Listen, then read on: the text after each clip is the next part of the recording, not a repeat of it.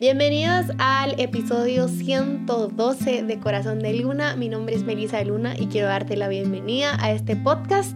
No sé si es la primera vez que nos escuchas o ya constantemente sos fiel seguidor de este podcast. Te queremos agradecer muchísimo por compartirnos, por seguirlo, por reírte con nosotros, por llorar con nosotros, eh, conmigo. Este, eh, bienvenidos a, a, otro episodio.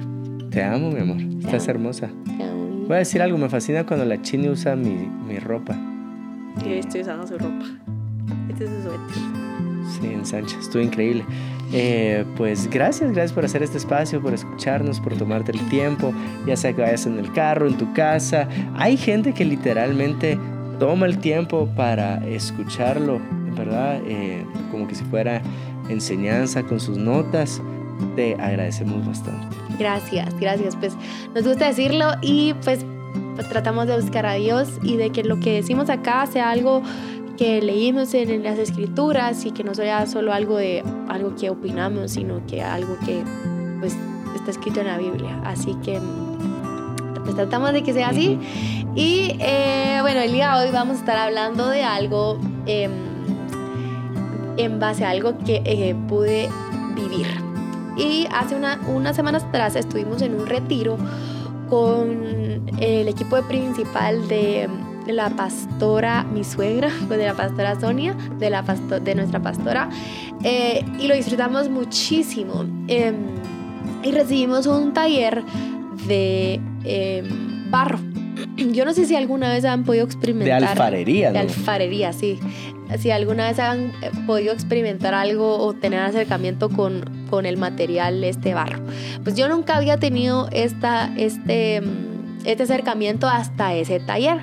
Y pues lo dio, este taller lo dio un amigo que queremos muchísimo, Natanix, y, y seguido de eso, la Dani, que es su esposa, la Dani es una a mía muy cercana, la quiero mucho, de una enseñanza a eso. Entonces lo que te vamos a estar compartiendo el día de hoy es algo que yo experimenté, lo que Dios me habló mucho en el taller, acompañado de algo que la Dani también nos compartió del mismo taller. Entonces es una mezcla de mm. todo lo que viví ese día. Yo se lo conté a Juan Diego y le dijimos y que estuvo bien chilero y hay, hay, hay mm, facts bien interesantes sobre el barro y que la Biblia hace mención. Sí, estoy así. Si un, si un día me pueden a predicar así, a última hora en la iglesia, como a mi papá le gusta hacerlo. Papá, yo sé que no escuchas esto, no, es esto. Entonces voy a tomar un tiempo solo para desahogarme, así como sábado a las 10 de la noche. Mi hijo, predicas mañana y es como, papá, papá, si tan solo me hubieras dado un día entero para prepararme. Pero si llega a pasar eso, segurísimo te robo esta predica, mi amor. Te voy a decir de antemano. bueno, pues eso es algo de la Ani, del Natal y de que Dios me habló. Pues en fin. Eh, Natán ese día, pues por el tiempo que teníamos, no teníamos muchísimo tiempo para recibir el taller por el tiempo que teníamos en el retiro, eh, compró el barro preparado. Ahora, quiero explicarte un par de cositas que anoté, por eso voy a sacar mi celular. Primero que te quiero decir que el barro es una mezcla semilíquida de agua, arena y arcilla. Para preparar la masa lleva bastante tiempo, sobre todo porque hay que sacar las impurezas, las piedritas que lleva por la arena. Entonces, él ya la trajo preparada y nos explicó algo. Y Nathanix, o si alguien es aquí artista y si sabe algo más del barro, puede ponerlo en los comentarios. O si digo algo que no lo dije bien, corríjanme, no hay problema. Pero lo que me recuerdo que él mencionó es que si el, el, en el momento de que el artesano o el alfarero, en este caso por trabajar el barro, porque a los que trabajan el barro se les llama alfareros, eh, lo ponen, si, si trabajan la pieza que van a hacer y la meten a hornearla para que salga eh, ya este, más sólida, ¿Cómo, se diría eso? Más, eh, eh, Yo diría que salga más sólida. este, si hay algo, si hay una impureza que está... Es que no quiere decir algo que está malo porque diría cerámica, pero alguien así que sí sepa, que sí sepa va a estar, este cuate está perdido. Yo creo que sí, pero, yo creo que sí. Pero eso es... Bueno, este, si tú la metes a, a hornear la, la pieza y no está limpia la el barro, la mezcla, la mezcla sí, este, no sale bien. O sea, estalla y no, no se termina de, de O sea, se rompe. solidificar, se rompe, sí, exacto. Entonces, Aunque tenga una impurecita así, aunque tenga una impureza, o sea, la, muy pequeña. por eso es de que se tarda tanto tiempo eh, el artesano, porque no necesariamente el artesano va a hacer alfarería, ¿verdad? Sino su, su trabajo puede ser solo de hacer el barro eh, o, a- o preparar la mezcla. Se tarda demasiado tiempo en quitar las impurezas, porque tiene que ser minucioso en quitar las impurezas. Y Natán hizo, Natán hizo muchas, muchas comparaciones con la Biblia o con lo que Dios hace con nosotros. Y es que definitivamente, de plano, Dios, Dios va a tener la paciencia de, a- de quitarnos esas cositas que nosotros vamos teniendo a lo largo de nuestra vida. Bueno, segunda cosa que nos enseñó, em, bueno, que pude experimentar en realidad, nos dan, eh, nos dan Y- en el tú, taller... ¿Y tú en este taller quitaste impurezas? o ya, no, ya venía ya- preparada. ya- Sí, lo mencioné. Sí, perdón, mi amor. Es que me ha distraído en tu hermosura. no, ya. Era ver Sí. si me estabas poniendo atención. Te amo. Este, Pero, sí. ¿qué Te amo. Te puedo repetir a lo que, otra cosa. A lo que, voy quieres es, preguntar? yo sé que vas a ir a un versículo donde vas a sacar el tema de alfarería y me voy a adelantar, pero, pero nosotros tenemos procesos hoy de limpieza que quitan todo ese tiempo que la persona cuando escribió el versículo, el profeta, no tenía. Sí, sí. O sea, solo se me hace Hermoso. importante, ajá. Se Sí. me hace importante que Dios haya tenido que trabajar más tiempo con los hombres de la Biblia que con nosotros. Eso no Que no hay una segunda Biblia, ¿te imaginas que Ajá. escrito? Bueno, en fin, la cosa es que, eh, bueno, ya pone las, eh, nos da un pedazo, hicimos grupos de tres personas y nos da un gran pedazo a cada una para que moldeáramos la, la- el barro, ¿verdad? Para que lo moldeáramos.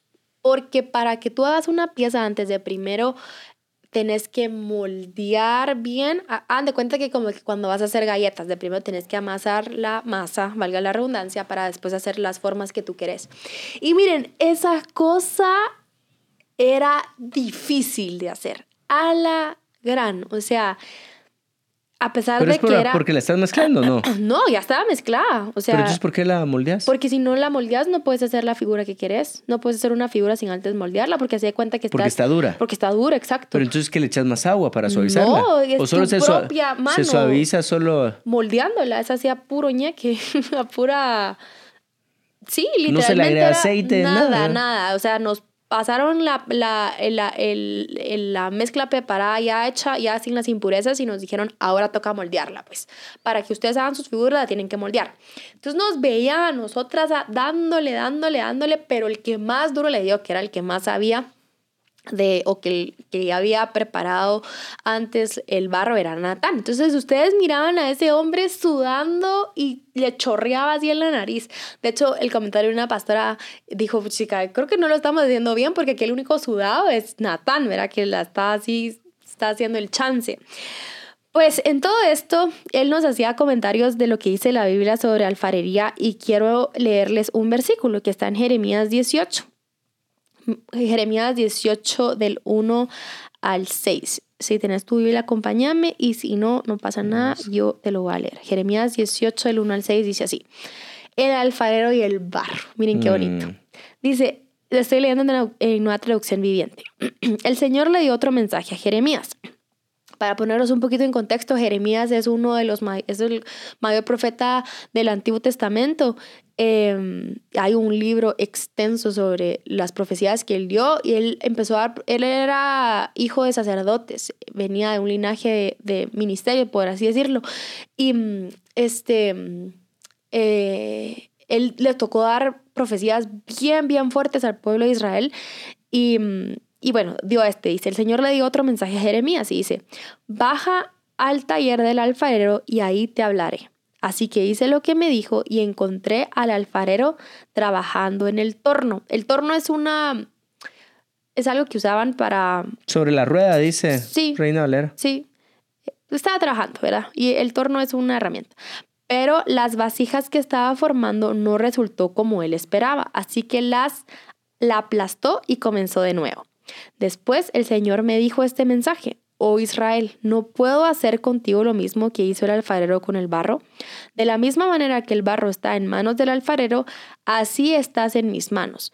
Si anuncio que voy a, desarraigar, a derribar y a destruir a cierta nación o a cierto reino, pero luego, eh, luego esa nación renuncia a sus malos caminos, no la destruiré como lo había planeado. Y así anunció ay, qué mal estoy leyendo, perdón. Y así anuncio que plantaré y edificaré a cierta nación o a cierto reino, pero después esa nación hace lo malo y se niega a obedecerme, no la bendeciré como dije que lo haría. Por lo tanto, Jeremías, advierte a todo Judá y a Jerusalén y diles, creo que me extendiera hasta el 6. Sí, wow, la chini, un estudio de Jeremías. Empezamos con, con el barro y esto se convirtió en un estudio de Jeremías. Introducción, introducción a, los profetas. Ajá. Me fijé, es que, es que Por la catedrática de Luna. El barro y el barro, mira todo lo que es. Creo pues que te empezaste a enfocar en leer bien, así como, no tengo que leer mal, voy a seguir leyendo bien. Y siguió leyendo bien la chica. que alguien la pare. Bueno, si quieren terminar de leer todo el versículo bien sus casas, léanlo o en donde estén. Este es el 1 hasta el 17, pero les quería leer el 1 hasta el 6. Entonces. Em, Yo solo quiero resaltar algo que dice en esta versión, porque em, el 4 dice: Y la vasija de barro que él hacía se echó a perder en su mano. Y volvió y la hizo otra vasija, según le pareció mejor hacerla. No, no te adelantes, espérate, porque hay otro punto de eso. Ah, va. Sí. Pero vamos a hacer ese énfasis, solo ahorita, ahorita voy a, voy a ir con algo. Bueno, pues em, lo que estaba haciendo acá el alfarero era eh, trabajando y dice que estaba formando y no resultó como esperaba. Em, y lo que te quiero decir en este punto es, miren, esa masa estaba durísima. O sea, hubo alguien más que dijo, ala, esta soy, esa sí soy yo, dijo así como, qué dura, está, qué dura. Miren, fue durísimo y creo que si podemos hacer una, una comparación. Fue? No, no te para orar por la pastora. Solo para orar por la pastora. si, les puedo, si les puedo decir, o si puedo hacer una comparación con el, el barro o la masa que estábamos moldeando, estaba dura. Era incomodísimo. Y creo que representa nuestra condición como seres humanos. Estamos duros y hay veces que va a costar moldearnos. Y créanme, si esa masa hubiera podido hablar, hubiera dicho, me está doliendo, pues. Y, o sea, si nosotros nos estaba doliendo mm, moldearla, ¿cuánto más a la masa le estaba siendo incómodo ser moldeada? Pero vale totalmente que nos dejemos moldear. Y creo que, bueno, a esta enseñanza tú la deberías de dar aquí, mi amor, la, del, la de... Eh, no sé si ya la diste, la de que Dios nos enseña a atravesar dolor. Bueno, vale la pena que nos dejemos moldear por Dios. Creo que pueden venir cosas a nuestra vida que tú puedes decidir si esto te va, vas, a poder dejarte moldear por Dios o esto te va a llevar a destrucción, pues. Entonces, dejémonos moldear por Dios y una cosa es que verle propósito a nuestro dolor, porque son cosas que venimos, que no tenemos el control, pero otra es, y soy más humilde y más sabio, es decir, Señor, aquí estoy, no, no estoy en un accidente, no estoy en bancarrota, no estoy pasando por un, una separación, un divorcio, un problema difícil en mi matrimonio, qué sé yo, pero seguime moldeando, o sea, no necesito que pasen estas tragedias para que tú me moldees, yo quiero estar preparado para cuando vengan las temporadas difíciles de mi vida, poder igual seguirme, dejar, de seguirme dejando moldear por ti, pero, pero desde ya, moldeame. Sí. Hace como ya un mes eh, pudimos hablar de cómo fue tu proceso con entrenamiento espiritual. Y escuchándolo nuevamente estaba contrastándolo porque, bueno, ya todos saben acá que me gusta bastante CrossFit y ahorita estamos en la etapa donde ya terminan las semifinales y empiezan las finales eh, o los games. Y todos los atletas dicen esto, empieza la temporada más dura. Eh, empieza la temporada donde donde se aprieta más la comida. Es decir, yo conozco atletas que se quitan los lácteos, por ejemplo, porque tienen, eh, son, son, tienen, ah, inflaman.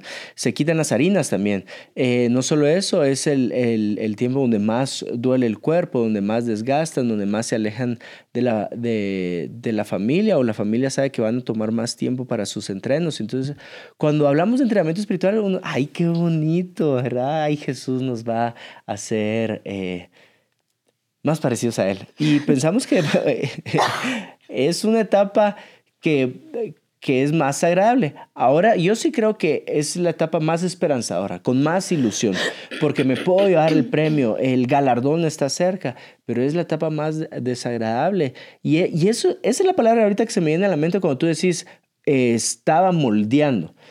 Eh, y creo yo que todos tenemos que vivir ese momento desagradable de seguir a Cristo. Lo voy a decir así porque tú sabes que a la larga todo lo, todo lo que implica seguir a Cristo es agradable, ¿verdad? Su reino es agradable. Pero sí quiero, no quiero evitar este, este proceso de dolor, este proceso de transformación, este proceso de fuego para el oro. Eh, en varias ocasiones la fe es comparada como el oro y el proceso para el oro puro es el fuego intenso y entonces hay un proceso desagradable de seguir a Cristo. y, sobre todo para tu carne, más para tu carne, pero también para, para tu alma, porque está siendo formada en carácter. Y creo yo que es ese proceso de ser moldeados por el alfarero. Sí.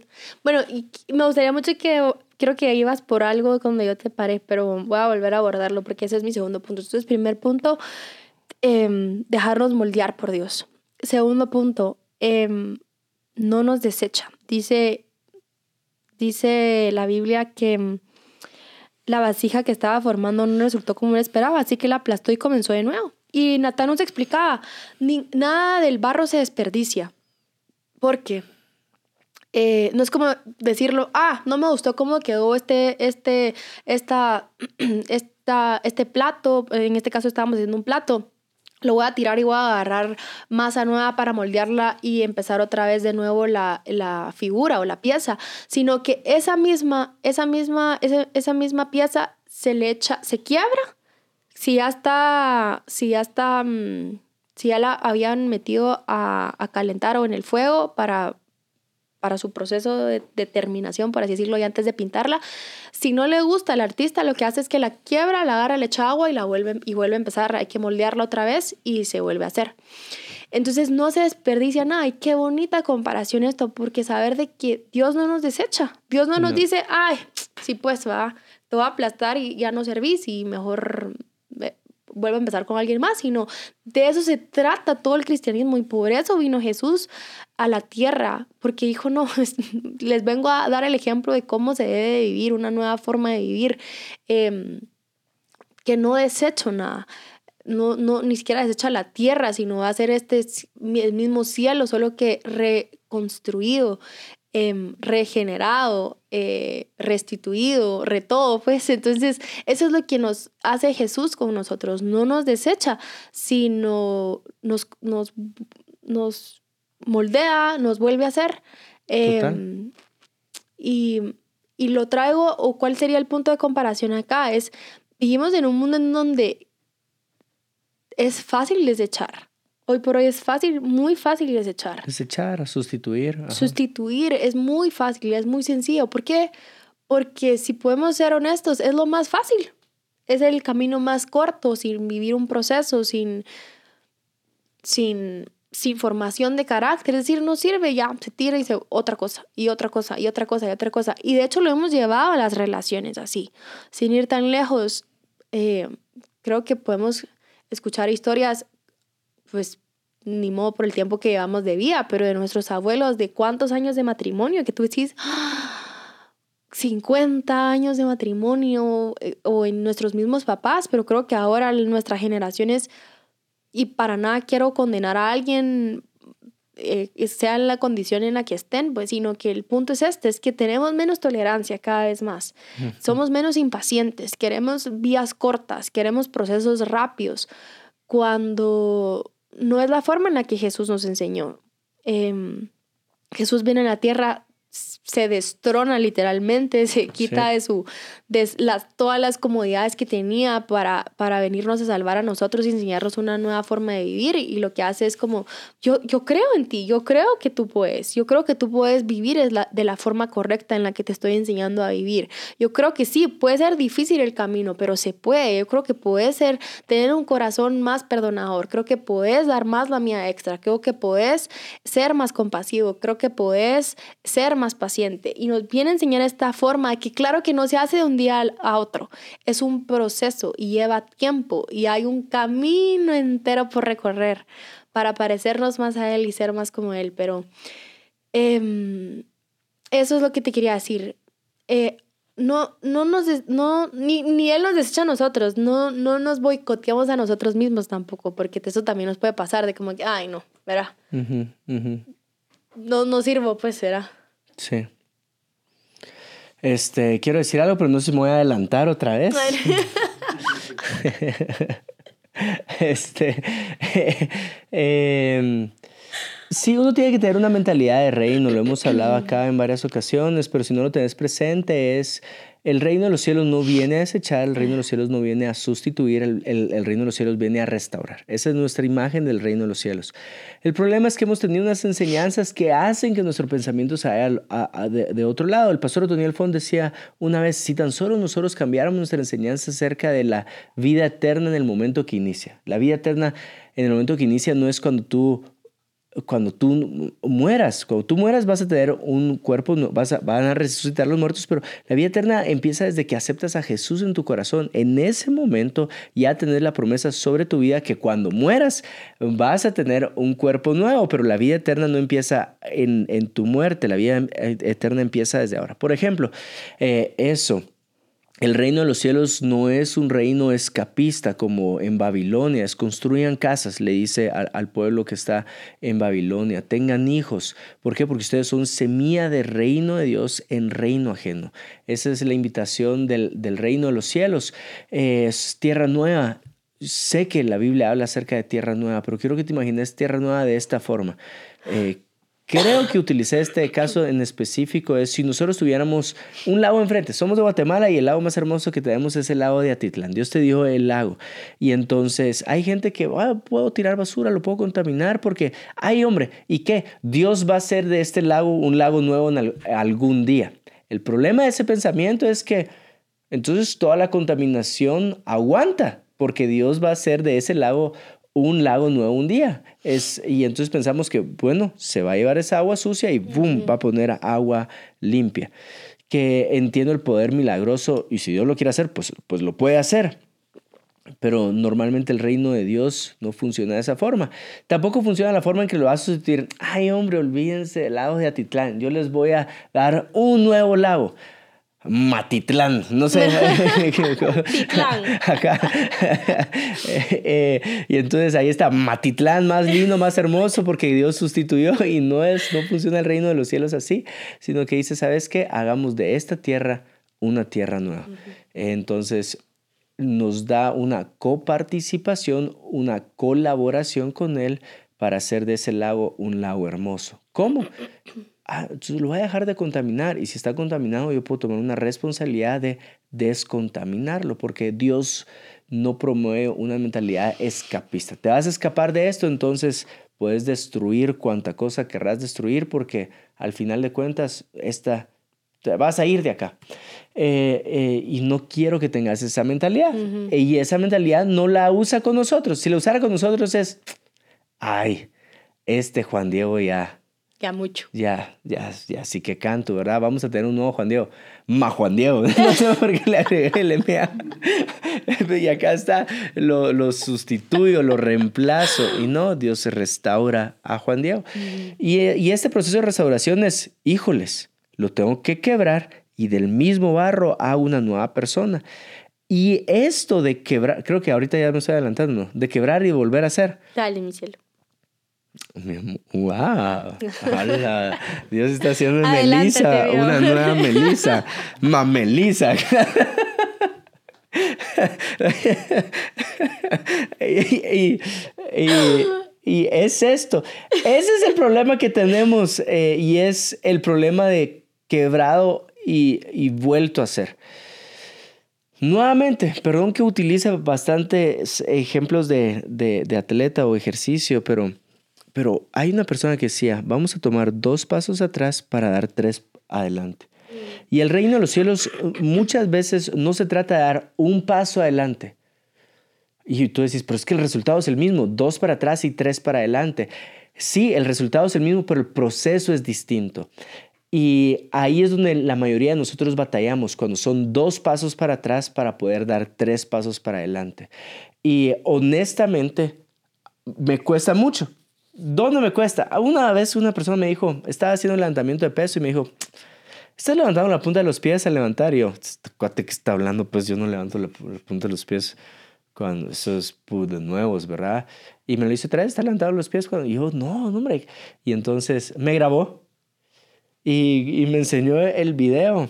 Y mira, y mis piecitos así, levantándose. Y yo, a su mecha, tiene razón. Entonces, ¿qué tenemos que hacer? Tenemos que tomar dos pasos para atrás para poder dar tres pasos para adelante. Eh, y el dos pasos para atrás implica un desaprendizaje. Y es ahí donde la mayoría de nosotros batallamos, en los dos pasos de desaprendizaje, de, de de, construcción, diría yo. Porque muchas veces eso lleva rompimiento. ¿Qué lleva rompimiento? Dolor. Lleva vergüenza. Eh, lleva, em, no sé qué otras cosas, pero eso de, ah, sí, necesito, necesito desaprender. Porque mientras tengas los brazos cruzados y digas, yo no necesito desaprender, pues después de la altivez viene la caída. O después de la altivez viene el rompimiento de la vasija. Lo bueno es que son tres pasos para adelante. El Señor nos va a tomar nuevamente, nos va a moldear nuevamente eh, y va a ser la imagen que Él quiere hacer de nosotros. Sí, quiero leerte mm, un versículo que está en Isaías 41.9 y dice, he amado desde los confines de la tierra, diciéndote, eres mi siervo, pues te he escogido y no te desecharé. Dios no te desecha. Em, y mm, creo que esa debería de ser nuestra condición de decirle, Señor, quebrame, quebrame a diario. Porque en mis oraciones yo no quiero ser un odre viejo. Ya saben cómo, es como la... Y que después me cueste más, sino eh, quiero aprender de Él todos los días, quiero parecerme a Él todos los días. Entonces, si es necesario que me, que me quebres a diario, pues quebrame a diario, para mantenerme en un estado de humildad, para, para escuchar más tu voz, para hacer lo que tú quieres y no lo que yo quiero, que al final pues como cuesta, pero eh, pedirle a Dios que te, que te moldee a diario, o sea, es imposible que, que nos estemos conduciendo aquí en, en la tierra todos los días sin, sin dejarnos que Dios nos moldee, porque algo, que si Dios no nos moldea, déjame decirte, algo más te va a moldear y seguramente ese algo más va a ser pecado. Mm, o un proceso más difícil. sí, o tu carne, sí. O tu carne, sí. Entonces, em, mi tercer, lo, los, las dos cosas que hablamos es em, que, nos moldea, que nos moldea, que Dios no nos desecha, eh, y ponerle coco también a qué cosas, em, por no pasar procesos de incomodidad, quizás de vergüenza, eh, de paciencia también, em, de, momentos, sí, que al final es incómodos, de silencio.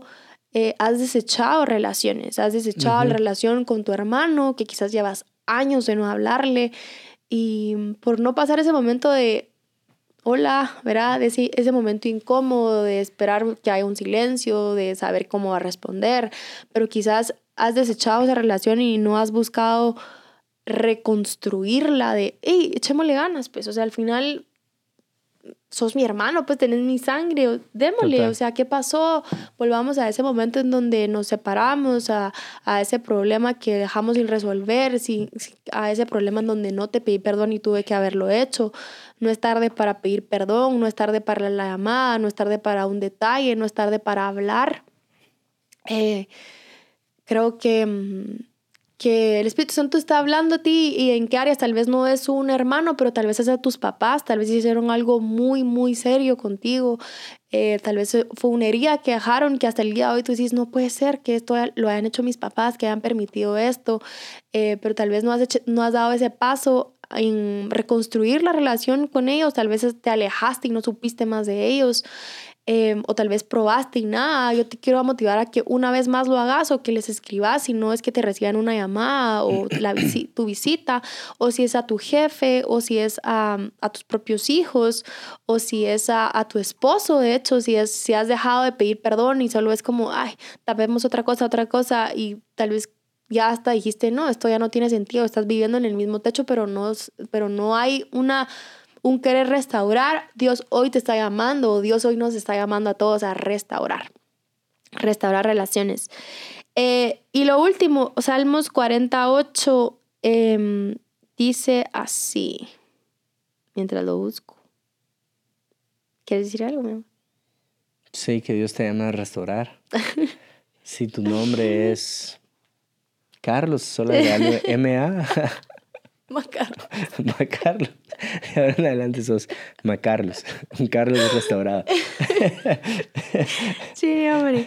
Pero mira lo que dice este salmo, me encanta. Em, y espero que también sea algo que anhele tu corazón. Dice, me complace hacer tu voluntad, Dios mío, pues tus enseñanzas están escritas en mi corazón que nos complazca hacer la voluntad de Dios. Y ese es, ese es mi último punto con que quiero cerrar pedirle a Dios que nos forme, pedirle a Dios, Señor, no me complace hacer lo que esta carne quiere, no me complace.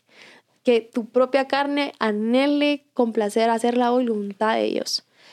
Em, decirle, Señor, hace conmigo lo que tú querrás. Yo te quiero pedir que tú seas quien me, que me gobierne, no que me gobierne eh, mi carne, mis deseos impulsivos, mi mal carácter, sino moldeame.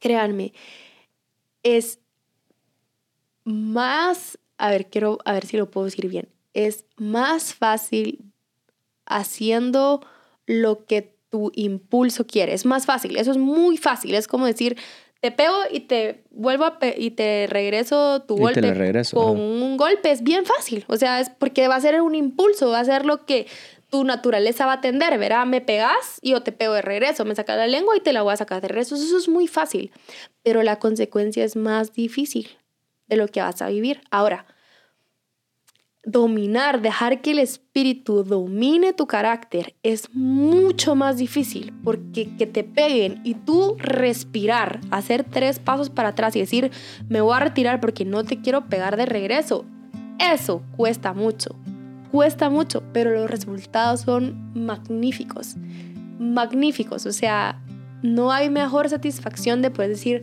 no fui guiado por la carne, fui guiado por el Espíritu. ¿Y por qué, Señor? Solo, y, escuché una enseñanza y espero que te sirva esto también a ti. Que tu motivación no sea la persona, sino sea el mismo Dios. Que tu motivación para no pegarle regreso sea Dios, porque va a ser mucho más fácil. Si la motivación es la persona, no la vas a tener. Vas a querer patearlo de regreso. Pero si tu motivación es Dios, es me hago tres pasos para atrás y mi motivación para hacer esto, Dios, sos tú no es la otra persona. Em, vas a poderte em, conducir mejor en todas las áreas de tu vida. Y yo te quiero invitar a que tú lo hagas.